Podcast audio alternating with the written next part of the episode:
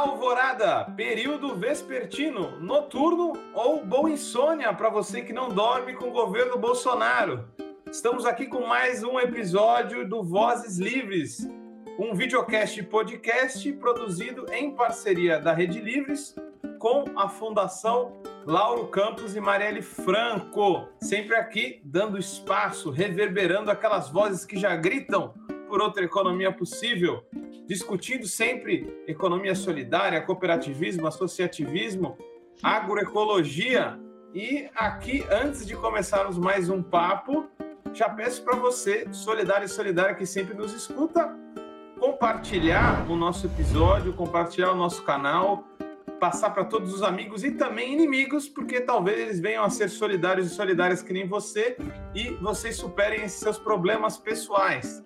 Indo já para o nosso papo aqui de hoje, o nosso tema muito especial, depois de fazer o nosso jabá e pedir para você compartilhar nosso canal, queria introduzir o tema aqui de hoje, né? Que é sobre entrega, da entrega explorada à entrega cooperada. Pois é, rapaziada, esses trabalhadores que estão aí pelas ruas do Brasil e do mundo são síntese de um capitalismo que se encontra cada vez pior. Pois é, se a gente for voltar lá no começo do século passado, a gente ainda tinha vários tipos de trabalho ultra precarizados. Se for antes ainda do século passado, tinha escravidão, tinha servidão, mas aí veio o século XX, tivemos guerras mundiais, tivemos o New Deal, o Plano Marshall, tivemos esse pós-guerra aí que teve meio que um pacto capital e trabalho. Isso tudo produziu um tipo de trabalho que, claro, para a minoria do mundo teve aquele pacto ali com direitos entre capital e trabalhador, o que, por exemplo, forneceu a CLT aqui, criada pelo Vargas, isso criou também aquelas empresas bem grandes, muito grandes, com estrutura gigante, que, por exemplo, como foram as montadoras aqui no ABC, dentro delas tinham sindicatos, tinham trabalho mais regulamentado, com direitos. Claro, isso é uma minoria de trabalhadores, principalmente aqui na América Latina. Mas veio o neoliberalismo e até isso foi se desmontando a gente entrou nas empresas just in time, empresas just in time que não queriam ter estoque, não queriam ter muita estrutura, repassavam todos os custos para outras empresas menores. Assim o neoliberalismo foi evoluindo. Só que se um momento a gente tinha o just in time aí do estoque, das peças, dos setores das empresas, a gente chegou hoje na era da uberização, que é o just in time, o trabalhador na hora, também na questão da organização do trabalho. Então, hoje, o que, que precisa ter? Um trabalhador barato a qualquer momento. É assim que os aplicativos trabalham. São estruturas muito pequenas que ficam com taxas muito grandes e exploram os entregadores pelo Brasil e pelo mundo. Mas, mas, mas, depois de te deprimir, eu falo que temos sim alternativas e temos alternativas de trabalho cooperado e solidário que a gente convida aqui hoje. E é assim que eu quero apresentá-los. Começando pela Ju aí, nossa ecociclista aqui do Livres Baixada Santista. Ju, bem-vinda! Dá um oi para a galera, se apresenta aí para o nosso bate-papo de hoje. Opa, boa noite aí. Eu sou. Meu nome é Juliana, tenho 26 anos. Estou há dois anos. É... Comecei nos aplicativos, né? Já estou há dois anos. Peguei um pouquinho antes da pandemia. É, e desde dezembro eu ajudo a construir o, o Livres junto com a galera, né? O Bruno, que é Eco Barker, ele me apresentou. E aí tô desde dezembro também já é, vendo uma outra proposta, né? É, todo dia eu trabalho com os aplicativos, mas eu tenho o, o Livres, que é uma contraproposta do que os aplicativos todo dia passam aqui pra gente. Então, Estou aí já há um tempão nos aplicativos, trabalho com todos os aplicativos que tem disponível aí. Infelizmente, ainda não consegui sair totalmente dele, mas eu tenho esperança aí que aos poucos eu vá saindo e ajude a construir cada vez mais o cooperativismo aqui em Santos. Muito maneiro, Ju. Então, você, solidária e solidária que nos escuta agora, se você vir uma acelga passando velozmente na sua rua, provavelmente a Juliana passando com uma cesta do Livres, muito veloz, fazendo as entregas aí de forma cooperada. Bacana, Ju, bom te ter aqui, sempre muito bom ver que estamos aí militando e fazendo propaganda do, das coisas boas que a gente faz. Agora, vamos aí subir a serra né? Haja panturrilha para apresentar nossos outros dois parceiros aí, começando pelo Williams, da Giro Sustentável, uma grande cooperativa aí, parceira do Livres. Se apresenta para a gente, Williams, por favor. Opa, prazer, sou o Williams, né? É, atualmente, né, sou diretor-presidente da Giro, né? Trabalho com entregas de bike, vai fazer, faz sete anos, né? Estamos indo aí já uma longa caminhada, né? E a gente tá, a gente da Giro estamos antes, né? Desse, dessa uberização aí que o pessoal tá fazendo, né? Porque eu acho que, se eu não me engano, a, a Uber veio em 2000 os caras veio pegar pesado mesmo, foi eu acho que 2016 para 17, né? Eles lançaram as plataformas aqui, né? E a gente antes disso aí não quisemos cair nesse nesse nicho aí explorador, né? Acho que é, é isso. isso aí. É, a, se aproveitando do desemprego, né, Williams? Aí a galera é. caiu de pau aqui e começou a né? A gente acha que são bonitinhos, mas não, se aproveitam de um, de um momento histórico muito complicado para os trabalhadores. E aí tem o Alan também, né? Alan, Alan, Alan, desculpa. Fala aí pra gente um pouco de ti. Boa noite, galera. É, eu sou o Alan, é, sou biker courier aqui em São Paulo desde 2014. É, passei por uma grande empresa daqui de São Paulo, Trabalhei de 2014 a 2017 com eles. É, aí saí de lá, trabalhei um curto período como autônomo e em 2017 eu ingressei com a cooperativa de entregas Giro Sustentável. E atualmente é, é, a, minha, é a nossa causa, né? De buscar melhorias, valorização do ciclista, valorização principalmente do ser humano, né? Acabando com a exploração do homem pelo homem. E, e a nossa luta é essa. Tamo aí. Muito maneiro, Alan. Do homem pelo homem, é, do, da mulher pelo homem e também da natureza, né? Que é o que a gente tenta fazer aí, principalmente com livres. E o que, que tem a ver essa questão da entrega com um modelo de, por exemplo, um modelo de como se produz alimentos? Tem a ver que os supermercados, eu diria aqui, não sei se vocês concordam comigo, já indo para o tema da uberização, supermercados são um, um dos grandes motores da uberização, pelo menos nesse momento da pandemia, né? Se a gente for analisar aí as grandes empresas que aparecem, a gente tem o iFood, fundado em 2011, a Rappi, criada em 2015, mas que só veio para o Brasil em 2017.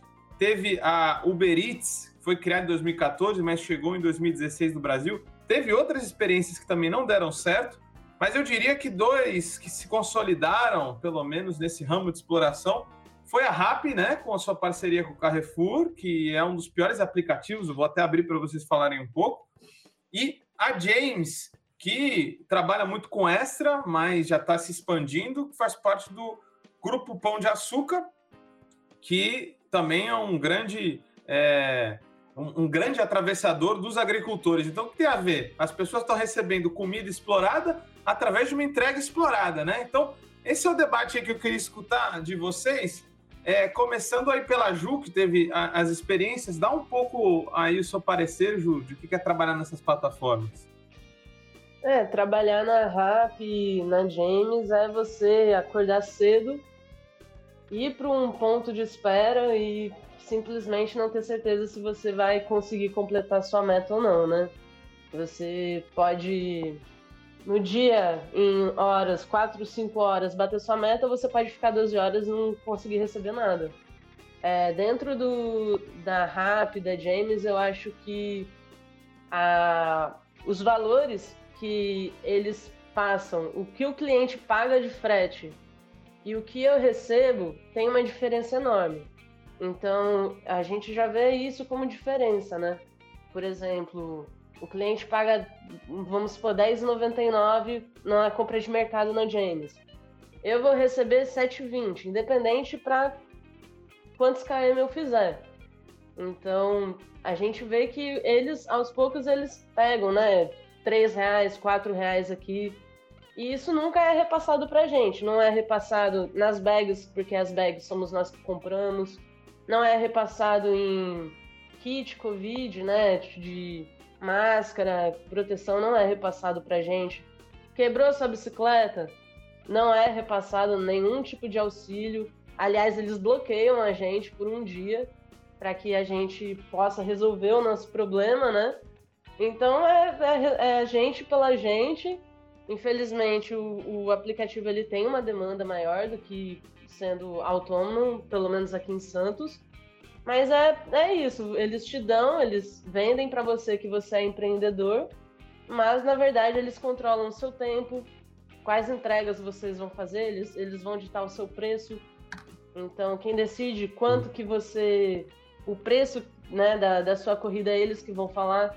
Eles vendem a ideia de que você é seu próprio chefe, mas na verdade o nosso chefe é um algoritmo, né? Então, eles vão ditar todas as entregas. Se você recusar, você tem chance de bloqueio. É, se você não, não poder subir por causa do, do, de deixar a bicicleta, você pode receber um bloqueio por uma avaliação. Então, a gente está na mão deles. A Sim. gente não tem autonomia de nada, né? É basicamente isso. Acho bacana, porque aí eu vou até chamar o Williams para falar um pouco da experiência dele, porque é, a galera da Giro fundou uma experiência cooperativista, mas nem todo mundo trabalhou em aplicativo, então vocês conseguem perceber a diferença de como era trabalhar na CLT da entrega, né?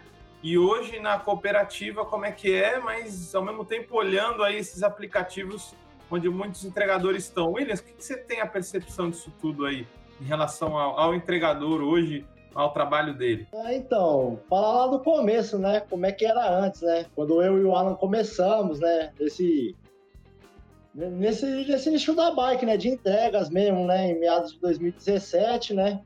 A gente começou até mesmo as empresas, né? Que o Alan ficou em uma e eu passei por duas empresas grandes, né? Que uma não existe mais, foi até comprada por essa maior e tudo mais. E nessa, tipo, no começo era diferente, né? Quando a gente começou, né, Alan? O negócio era mais humanizado, né? Era outros donos, a galera tinha tinha essa mentalidade, né, de que o bike pedala bastante, né? Um dia você pedala mais, no outro dá aquela ponderada, né? Aí aconteceu esse boom das entregas com bike, né? Acho que acho que foi em 2016 16, 17 começou a migrar todos esse tipo de aplicativo, né? Acho que começou pela Uber Eats, né? Que veio com o nicho de entrega de bike e tudo mais. Aí já veio a, a Rap em 2017, se eu não me engano, e já veio mais alguns aplicativos que não vingaram, né? Que quando veio esse esquema aí, aí. Teve a Glovo, não era? Acho que foi a Glovo que não virou, foi não foi? Glover, veio o Glover, aí é, James ficou forte agora, né? Que se aliou com que o Grupo Pão de Açúcar comprou eles, né?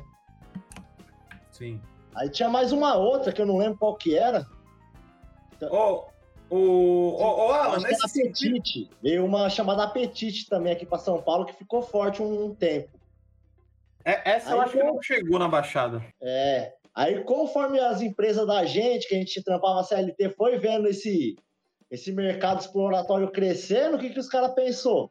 Ah, vamos moer cana também, né? Aí começou esse, esse, essa desvalorização integral do bike, né? Já não era, já não queria mais ciclistas que amava bike, igual era a proposta do CLT quando nós começamos, né? Aí eles já começaram aquele negócio de moecana, vamos chamar os caras aí, quando quebrar, vamos trocando, e assim vai indo, né? Aí foi onde a Giro começou a ter os seus primeiros passos ali, né? Tipo, a gente olhar isso aí e falar, caramba, mano, não era assim, não dá pra ser assim, como é que negócio e o bolso dos caras só enchendo, né? Aí foi onde veio essa união aí. Da galera que já trampava nas empresas, galera que entrou, que saiu das empresas, foi se aventurar nos aplicativos e tudo mais. Foi da onde saiu a ideia, né? Se é a gente que faz o serviço, a gente que se dedica, o suor é nosso, meu. Nada mais justo a gente ganhar o dinheiro, né? Do que um cara claro. que tá sentado lá, o cara não faz, tipo, basicamente nada, vamos dizer que ele te passa o contato lá e quem se vira é você, né? É interessante. Maior... E o pior, né? O cara não, fica nem, não quer nem ficar com a parte modesta, né? Ele quer ficar com a maior parte disso aí. Aí é que nós caímos nisso, né? E decidimos é. fazer a giro acontecer, né? É, é, é, legal a história de fundação de vocês, que é um contraste, né? Entre o antes e o depois, e que hoje vocês podem fazer esse balanço, né? A gente até conheceu vocês aí, foi muito bacana ver a história, o Alan conta lá muito bem, é, mas eu queria per perguntar a opinião dele sobre isso, Alan. Como você vê essa diferença do antes e do depois? O que quer entregar hoje? O que você acha desse discurso aí dos aplicativos, porque parece que eles inventaram a entrega, né? A entrega já existe há muito tempo, né? Ah, como que você vê essa questão dos aplicativos aí?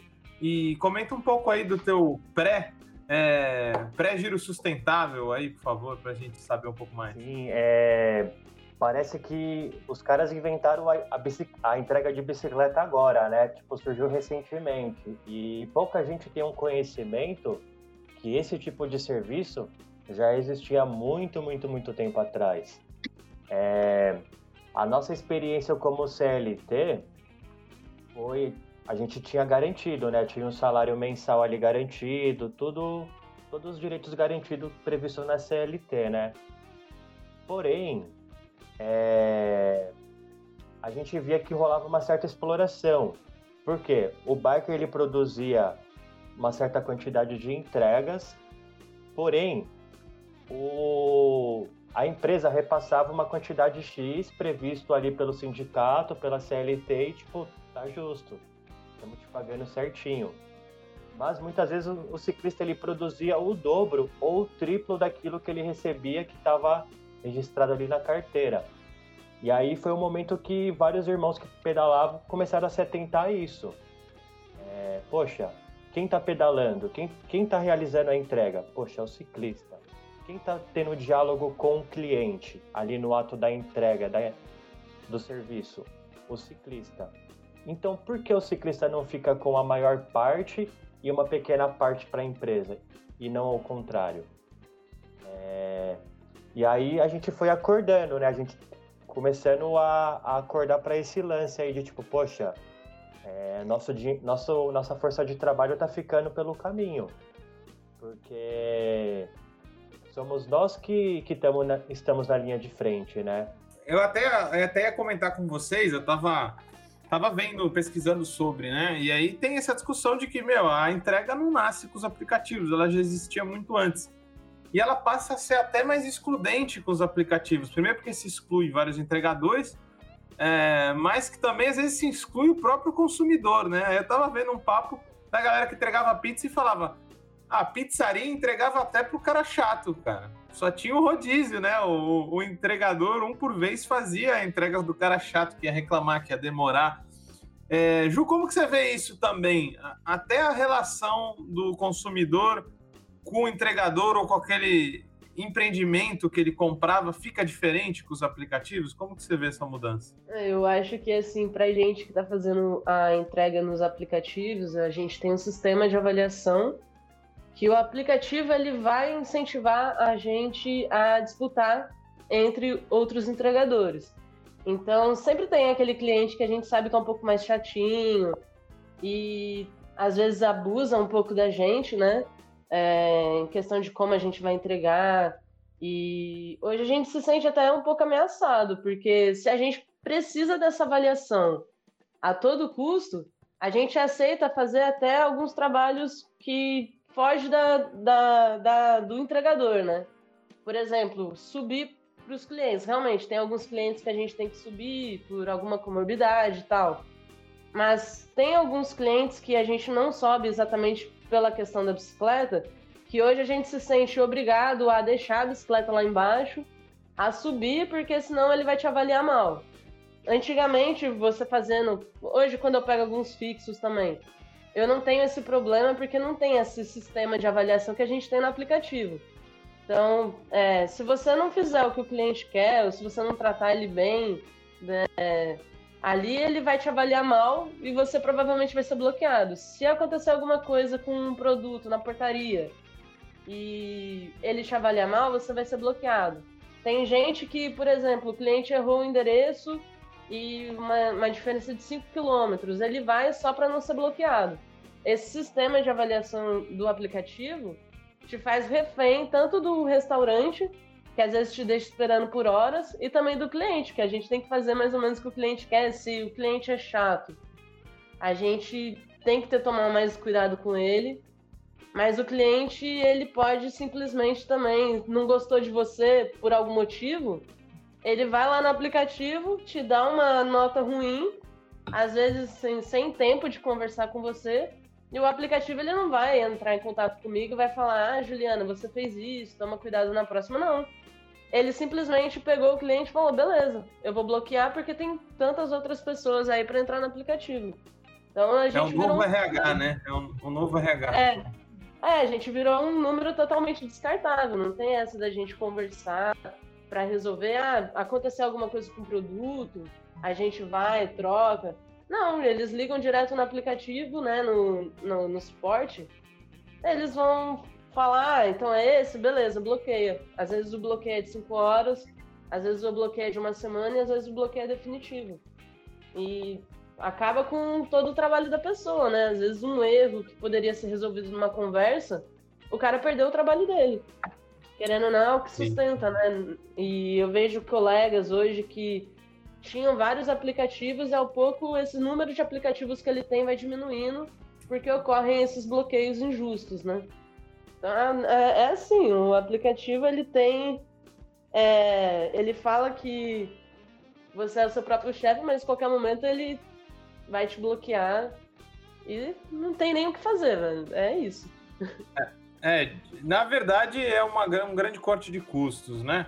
Falam que é uma oferta de empregos, que são oportunidades, mas na verdade é um espertinho, né? Na verdade, um grupo de espertinhos que, com capacidade de investir, ter uma ferramenta apropriada para a tecnologia do momento, né? Que eu acho que outra coisa que a gente tem que se preocupar, né? Enquanto movimento da economia solidária das cooperativas é, é conseguir é, ferramentas tecnológicas para disputar com esses caras.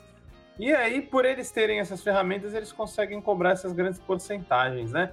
Mas o bacana é que tem dois lados da moeda, né? Acho que é muito importante fazer a luta por direitos, né? Fazer a luta com os aplicativos para conseguir regulamentar horas de trabalho, uma proteção social maior. Mas também eu acho que isso tem limites, porque aí já vou até perguntar para o Williams.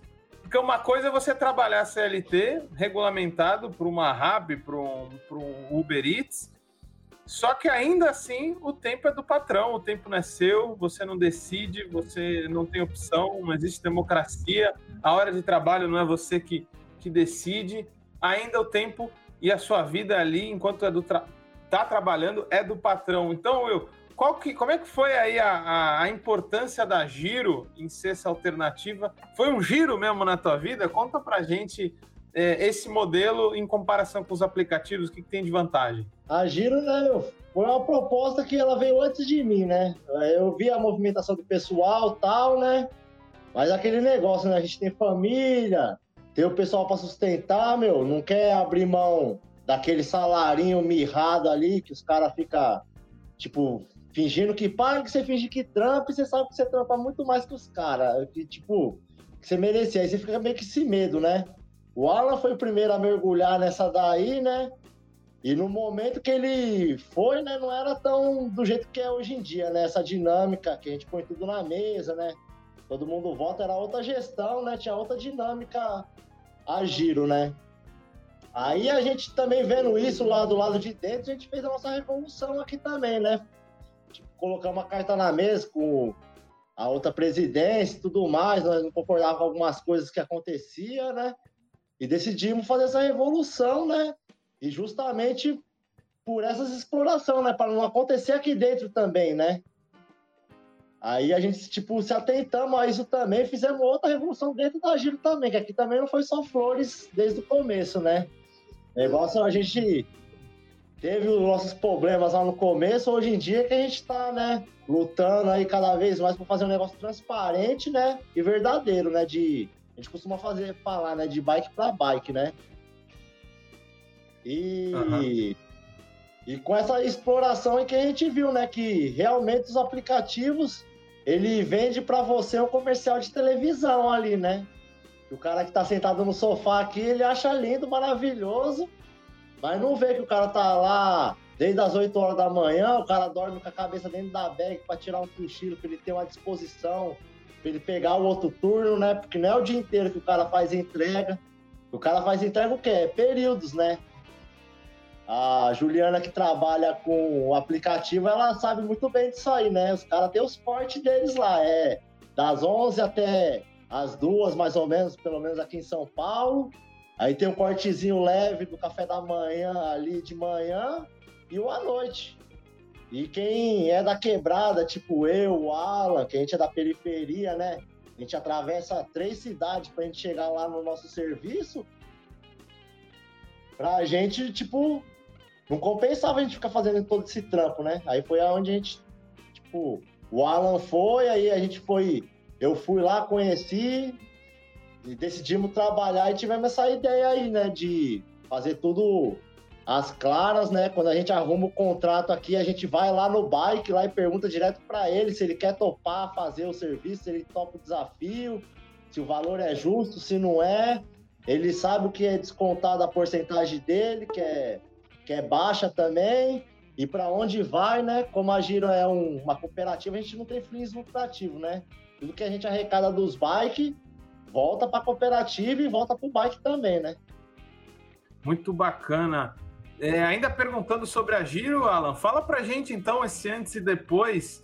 É, não sei se você concorda comigo. É necessário lutar por direitos contra os aplicativos, sim, mas precisamos nós, né, criar nossas cooperativas como a Giro. O que, que você acha disso? Sim, acho que é principalmente fazer a nossa revolução interior, né? A gente despertar para esse lado cooperativista esse lado de querer ajudar o próximo, querer ver o seu irmão, o seu, o seu irmão, a sua irmã numa boa condição e, e todos ficarem bem. E a ideia da cooperativa é essa. A gente via que não dava certo na empresa, a gente constrói aqui do nosso lado.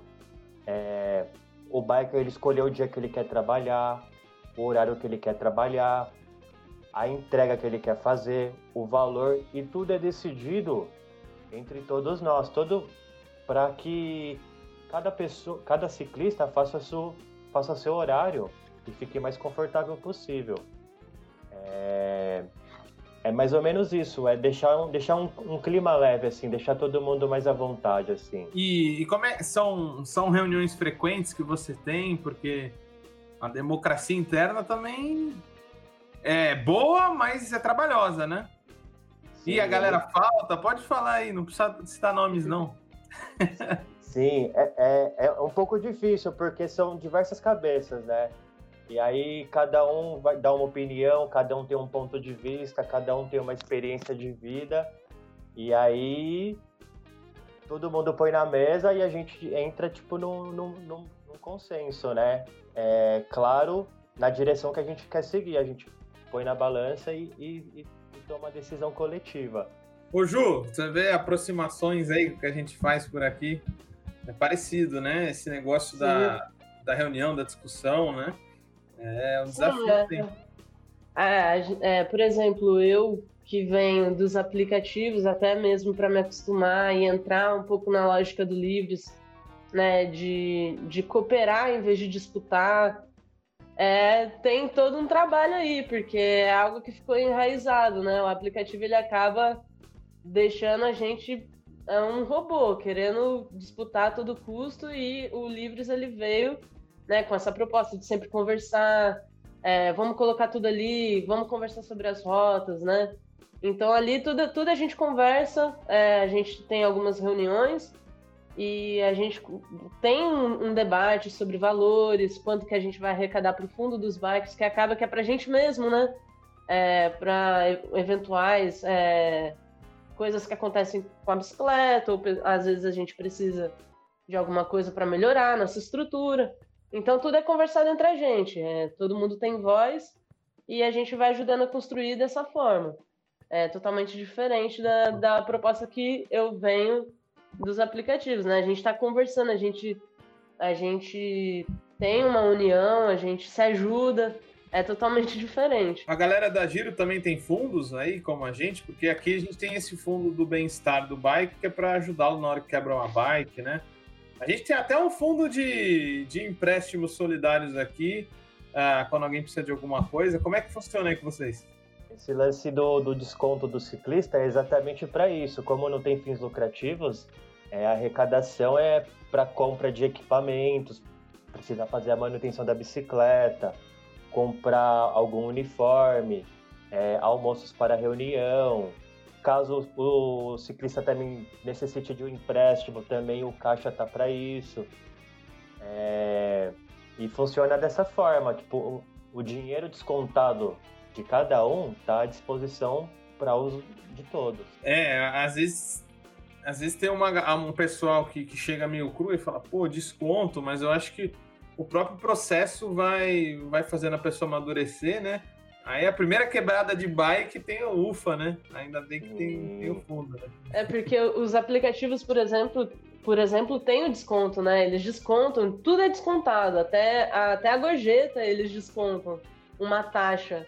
Eu já estava falando pro, pro Guilherme que na James tem esse desconto da gorjeta. Eles dão a desculpa Caramba. que eles do... tem, tem. É, eles dão a desculpa de que dobram a gorjeta pra gente, só que eles tiram. Então tudo é tirado. Porém, se eu quebro a minha bicicleta, ou devido à quantidade de peso que eu carrego, a minha bag estoura, é eu, eu que faço, eu que compro, eu que arrumo. Né? É. Agora, no, no Livres, por exemplo, toda. Chega no final do dia, tem o, o desconto que vai pro fundo se eu, às vezes eu quebro a minha bicicleta, ou precisa uniforme que a gente vai resolver, tudo a gente vai tirar dali. Então, esse desconto acaba voltando pra gente. É, de primeira, realmente, a gente vê o desconto e fala, putz, desconto aqui também, né? É, o seu aplicativo me desconta aqui, eles estão descontando, mas quando a gente vê na, na, na, primeira quebra da bicicleta, ou uma bag que a gente precisa repor, aí a gente já sente que todo desconto é válido se ele vai voltar pra gente, né? É, é, é, bem doido, né, que tem essa tendência do momento do capitalismo aí de, das empresas virarem, irem pro lado financeiro, né? Acho que é a RAP, inclusive, que te deixa adiantar, né, o, o, o teu pagamento e, e, cobra juros em cima, né? Foi, a RAP, ela tinha um sistema um pouco antes, esse ano mudou, né? Mas ela tinha um sistema de receber por uma fintech que era Smart Mail o nome. Então você recebia, eles depositavam lá, você poderia fazer um saque uma vez ao mês sem cobrar taxa. Se você quisesse, na semana adiantar, eles cobravam uma taxa, se não me engano, que era 2%. Então tinha a taxa para adiantar e tem a taxa para você sacar esse dinheiro. Porque só uma São vez no mês... Facadas, né? O cara vai é. sangrando, sangrando. Só, é, a, a Rap foi a primeira que, que me aceitou, então eu fazia bastante por ela. Um dos motivos de eu ter parado um tempo com a Rap era exatamente por isso, porque era desconto em todos os cantos. É, desconto para sacar, desconto, eu só ia receber, se eu quisesse receber sem desconto nenhum, era sempre no, no mês, e às vezes eu preciso do dinheiro na semana, né? E com muita é. luta e tanto no break dos apps que algumas coisas aconteceram e hoje a RAP ela deposita diretamente na, na conta. A James, por exemplo, ela deposita na sua conta, mas uma taxa de 3 reais. Então tem um, tem um desconto. O desconto ele vai por todo canto. Né? Eles tiram aqui ali, mas eles sempre tiram. E não vai é. voltar pra gente de forma alguma é bacana a Ju falar isso, porque também se é, é, é, eles tentam cobrar da gente, porque eles querem ficar com o nosso dinheiro, então eles vão querer que a gente crie contas nos aplicativos deles. É outra coisa para a gente pensar, né? O banco solidário que a gente tem que fundar, né? Já existem bancos comunitários por aí, com moeda social. A gente precisa usar os nossos sistemas financeiros também, que senão os caras estão ganhando dinheiro em cima da gente até nisso. Ah, então é algo para a gente se pensar e o Livre está até discutindo um banco. Tomara que a gente consiga aí se unir nessa, né? Fazer a nossa própria moeda, que é importante. É, mas, galera, eu queria fazer, falar agora desse momento que a gente vive, que ainda é de pandemia. Teve muitos desafios, né? Como é que foi essa transição? Como que vocês sentiram a diferença da entrega antes e depois? Tem um mundo antes e um, um mundo depois da pandemia, né? Como é que foi aí para vocês? Quem quer começar aí falando dos perrengues da, da Covid? Ah, pode ser a gente aqui também, né? A gente foi pego, tipo, super de surpresa, né? Quando veio esse negócio aí, né? A gente tinha acabado de fechar com um cliente grande e tudo mais, né? E tinha alguns pequenos, né? De início, os pequenos fechou tudo. Perdemos quase todos. E ficamos praticamente com um cliente só, né? Que é, que é o cliente, um dos maiores que a gente tem até hoje, né? E foi assim que a gente sobreviveu nessa pandemia aí, fazendo esse cliente, né? É... Teve, teve um aumento nas entregas, né? Mas hoje em dia já, já deu uma baixa já de novo, né? E é isso, né? É sobrevivendo e agora que tá começando a engatinhar para voltar de novo, né? E teve uma primeira leva aí que parecia que ia voltar e fechou tudo de novo. Aí agora parece que tá mais consolidado e parece que vai voltar mesmo, né? Já saiu as vacinas, a boa parte da população já, já tomou também, né? Mas tá aqui na fila e é isso. Entendi. E, então, Alan, vocês sentiram uma queda no começo, assim, né, da pandemia? Como é que foi? E, e como é que foi pedalar aí num, numa São Paulo de pós-apocalíptica aí, né? Com quase ninguém na rua. No começo foi sinistro, porque as ruas todas desertas, Tipo, a galera que fazia o turno da noite, principalmente, meu, era de arrepiar, porque você saía, não tinha um carro na rua, não tinha uma pessoa andando na rua, e era tipo, meu, cidade fantasma. E aí tinha um lance quando você chegava para fazer a entrega, aí que começava, porque o porteiro não queria receber a entrega, porque achava que você estava infectado. Já, já, começava aí, você começava a sentir um certo um certo preconceito, assim, né? Tipo, um, um medo ali na atmosfera. Aí, beleza. Aí aguardava o cliente descer para receber em mãos. O cliente vinha, era a mesma sintonia. Ah, de, deixa, deixa aí, deixa aí no cantinho que eu, que eu já vou pegar. E foi tipo, meu, essa, foi umas duas, três semanas assim, bem sinistro em São Paulo. Tipo, meu. E a gente na linha de frente, não paramos em momento algum, todo mundo na fé mesmo, nas entregas e, e graças a Deus até hoje não tivemos nenhuma baixa dentro da equipe. Muito legal. Vocês foram os heróis e as heroínas, né? Porque é um filme de zumbi mesmo, né, Ju? Como é que foi aí é. pra ti? é, aqui é, eu comecei um pouquinho antes da, da pandemia, né? Mas eu já estava na, naquela, naquele boom que aqui teve um, pelo menos nos aplicativos, foi um boom no começo, tava todo mundo ganhando dinheiro, é, muita entrega, porque a galera tava com medo de ir no mercado e tal. Mas depois de um tempo já estagnou e no meio dessa crise é muita gente entregando também, né? Então acaba que a demanda ela deu uma estagnada, mas a quantidade de, de entregadores hoje tá enorme, sendo que tá. Por exemplo, se antigamente eu fazia 10 a 15 entregas, hoje eu tô fazendo por um aplicativo 4. Porque tem muita gente na rua. É, e ter que subir, fazer entrega sem contato. É, isso ainda já, já é tranquilo pra gente, né? Mas é tudo sempre saindo do nosso bolso, em questão de álcool gel, máscara. Então a gente, eu, por exemplo, todo dia eu vou pra rua com medo mesmo. É, não peguei, graças a Deus eu não peguei. Mas é aquele, aquele medo de, de fazer a entrega, porque a gente tá num risco total. A gente também é linha de frente, mas não vão olhar pra gente, né? A gente é linha de frente. A gente trabalha pegando em produtos, é, a gente faz as compras, a gente sobe nos prédios.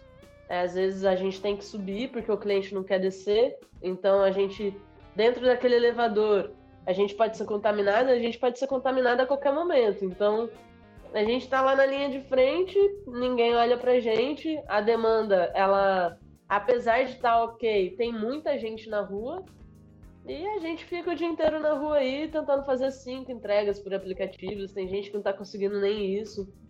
É, a pandemia acabou elevando o número de entregadores aqui em Santos.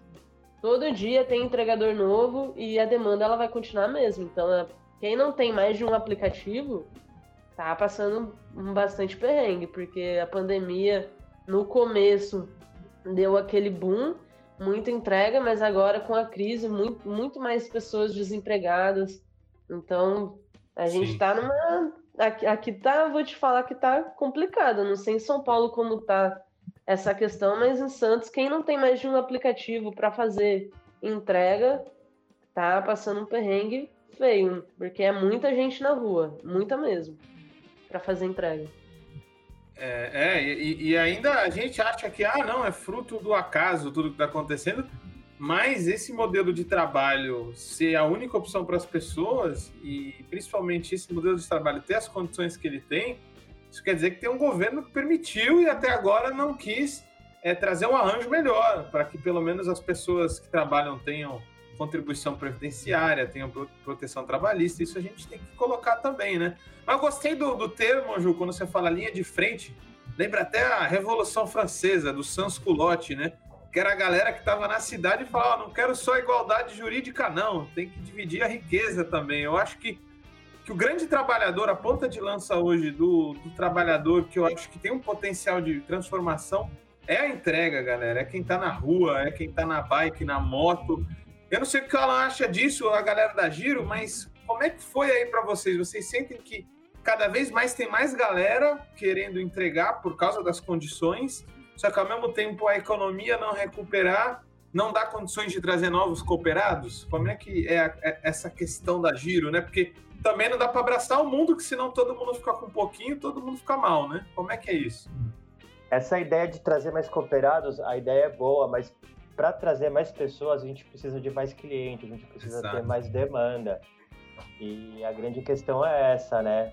Como é que é, é. o essa questão, então, de quando que é hora de, de, aproximar mais, mais cooperados? Porque aqui também tem esse pior, porque às vezes do nada aumenta a demanda, né? É, é, complicado esse momento, né?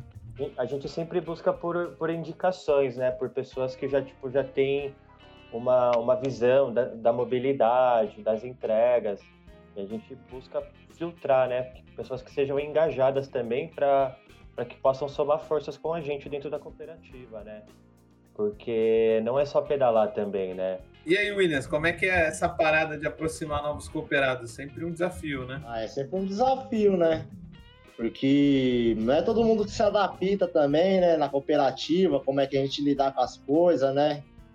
Não é todo mundo que fica confortável, né? E a gente tenta sempre fazer da maneira mais natural possível, né? A gente vai atrás da galera mesmo que, que vive com nós da rua aí, que tem um tempo de vivência, né? Geralmente a galera já se conhece, né? E geralmente quando surge esse, esse convite, é quando a gente já está com algum cliente já bem consolidado, né? E a gente, primeiro a gente passa os mais antigos, né, no cliente, né? Aí quando a gente consegue consolidar mesmo ali com o cliente, ver que o cliente vai fechar com a gente mesmo ali a parceria, né? E aí a gente vai atrás de novos cooperados, né? Porque a gente não faz nada, tipo, tipo, vamos arrumar um cliente ali, se ele se ele cancelar, você vai ficar na rua, né, cara? Porque a gente também não acha justo isso com o bike, né? Se é a gente que vai atrás, a gente tem que dar o suporte também, né? O cara ficar tranquilo ali, né? E, e, falando um pouco agora da. Já que a gente está se encaminhando para o final, um pouquinho da questão da vida de vocês, né? Estou sabendo que, é, principalmente em São Paulo, vocês estão com a panturrilha inchada aí, que vocês, vocês pedalam uma cacetada até chegar a giro, né?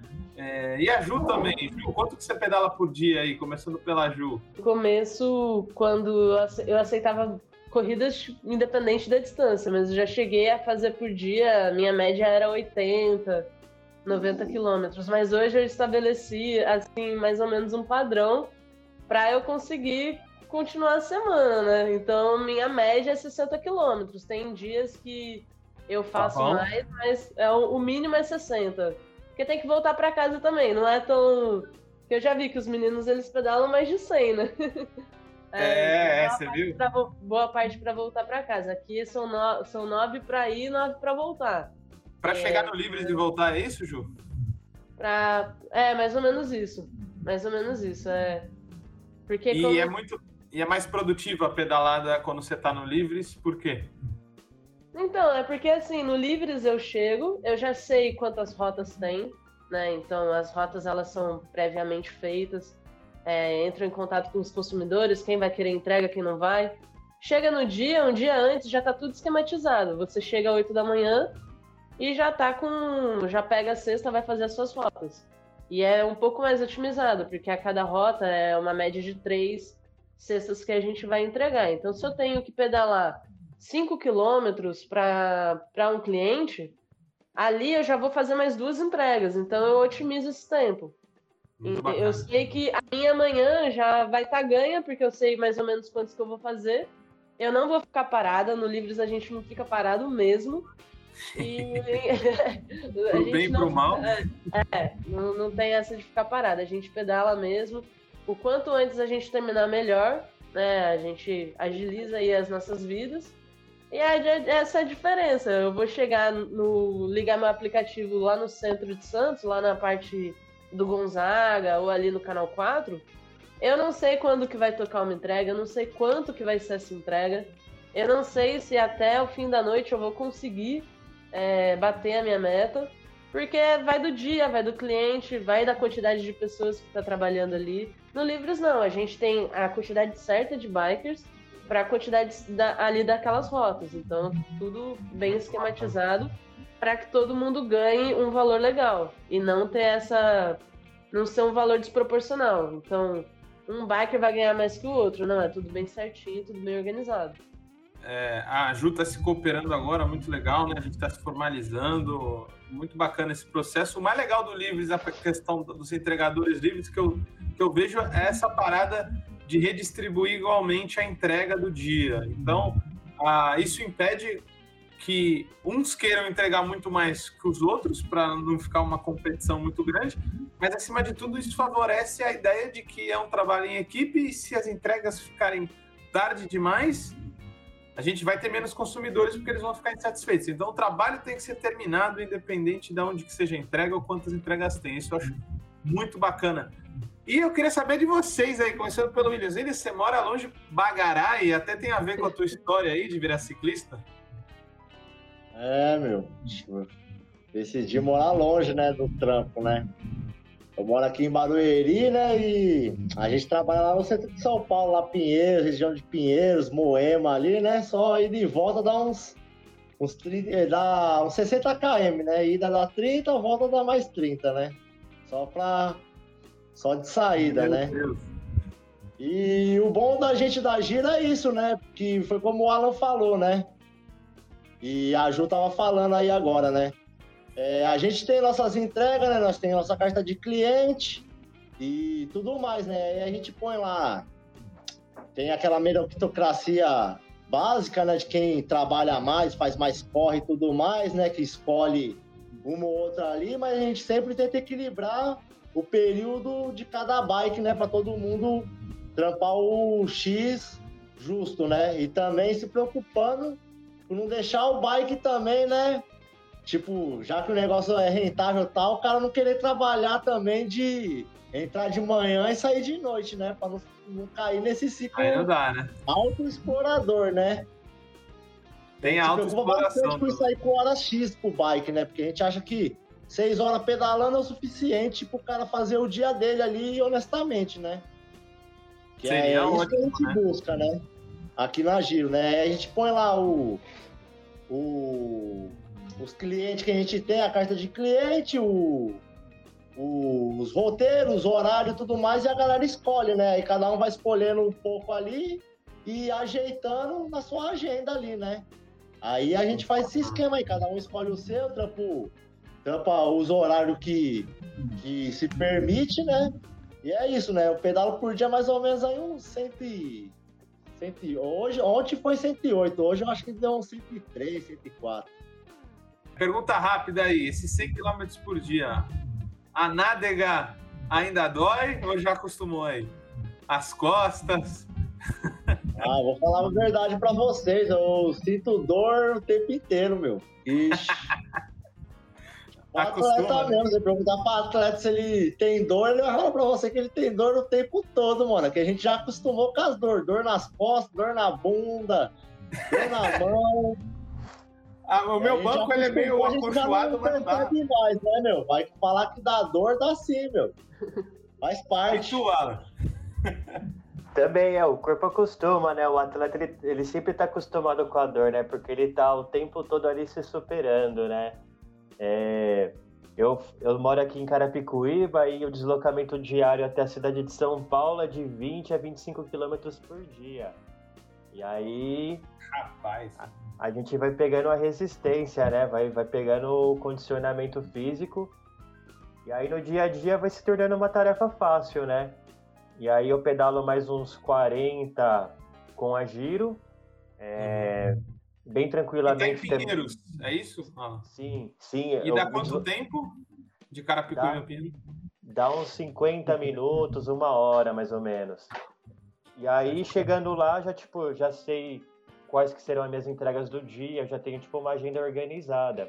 E aí fica bem mais tranquilo assim em questão do, do trabalho, do desgaste físico, aí eu já consigo me organizar direitinho.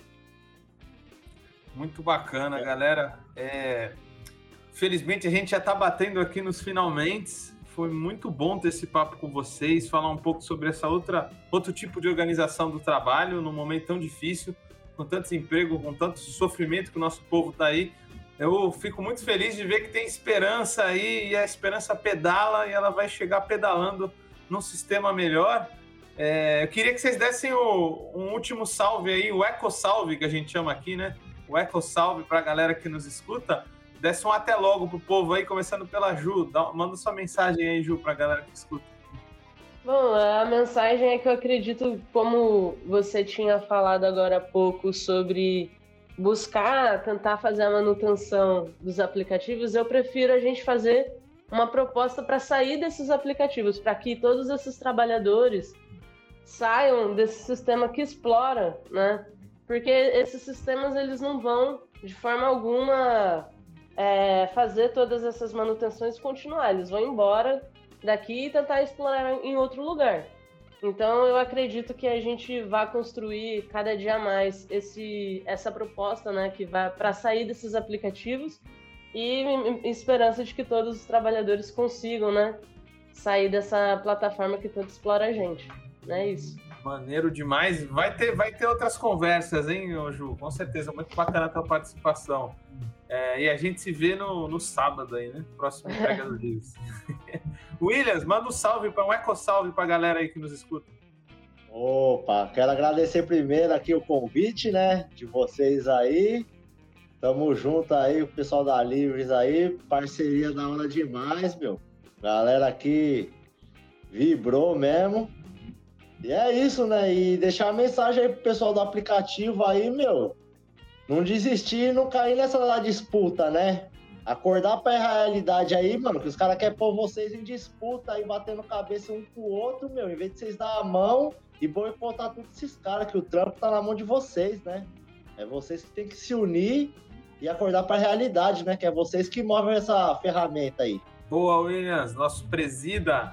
Ó, fazendo um jabá tardio, galera. Nossa revista Alternativas Solidárias, segunda edição tá saindo. Muito interessante, vai falar sobre a organização da Giro Sustentável, sua história e como ela funciona. E para fechar aí, um dos fundadores, Alan, diz aí pra gente, manda um eco salve pra galera. Muito obrigado pelo convite aí, pessoal. Prazer conhecer a Juliana aí, ciclista aí da Baixada. É isso aí, muita resistência, muita força.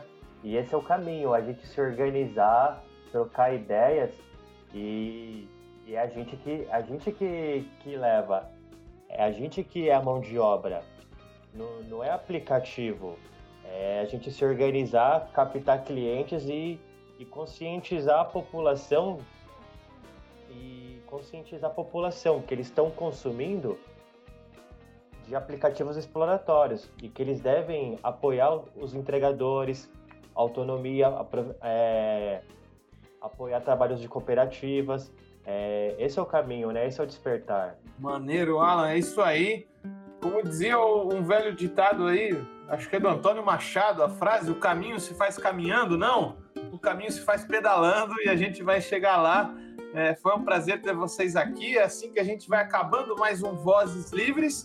mas com certeza vamos ter mais papo aí com essa galera boa, essa galera de trabalho, essa galera da revolução. Até a próxima, um eco salve para todos que nos escutaram. Compartilhem esse episódio aí com os amigos e até o próximo Vozes Livres. Um abraço.